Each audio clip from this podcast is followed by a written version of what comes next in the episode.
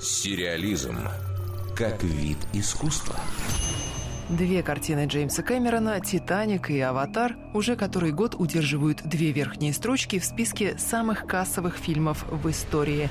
Сейчас в планах Кэмерона работа над сразу несколькими продолжениями «Аватара», перезапуск собственного «Терминатора», а еще сериал, основанный на шпионском комедийном боевике «Правдивая ложь». Кэмерон выпустил «Правдивую ложь» в 1994 году, взяв за основу французскую ленту «Тотальная слежка». Действие будет перенесено в наши дни. Как и в этих картинах, главным героем телешоу станет человек, ведущий двойную жизнь. Для своей семьи он любящий муж и отец, человек скромный и рассеянный, проводящий дни напролет на скучной работе. Но на самом деле он бесстрашный спецагент, владеющий всеми видами оружия. Когда в опасности оказываются жена и ребенок, мужчина перестает скрывать правду и бросает все силы на их спасение. Джеймс Кэмерон идею превратить эту историю в сериал одобрил. Более того, он собирается стать продюсером телепроекта. Канал Fox уже заказал сценарий для пилотной серии. Адаптацией сценария займется Марк Гугенхайм, ранее работавший над сериалами «Стрела», «Элай Стоун» и «Легенды завтрашнего дня». Он же займет режиссерское кресло и периодически будет уступать это кресло Мак Джи, снявшему, помимо прочего, ленты «Терминатор. Да придет спасение» «Спаситель» и «Ангелы Чарли». Примут ли участие в работе над ремейком исполнители главных ролей в «Правдивой лжи» Арнольд Шварценеггер и Джейми Ли Кертис, пока что неизвестно.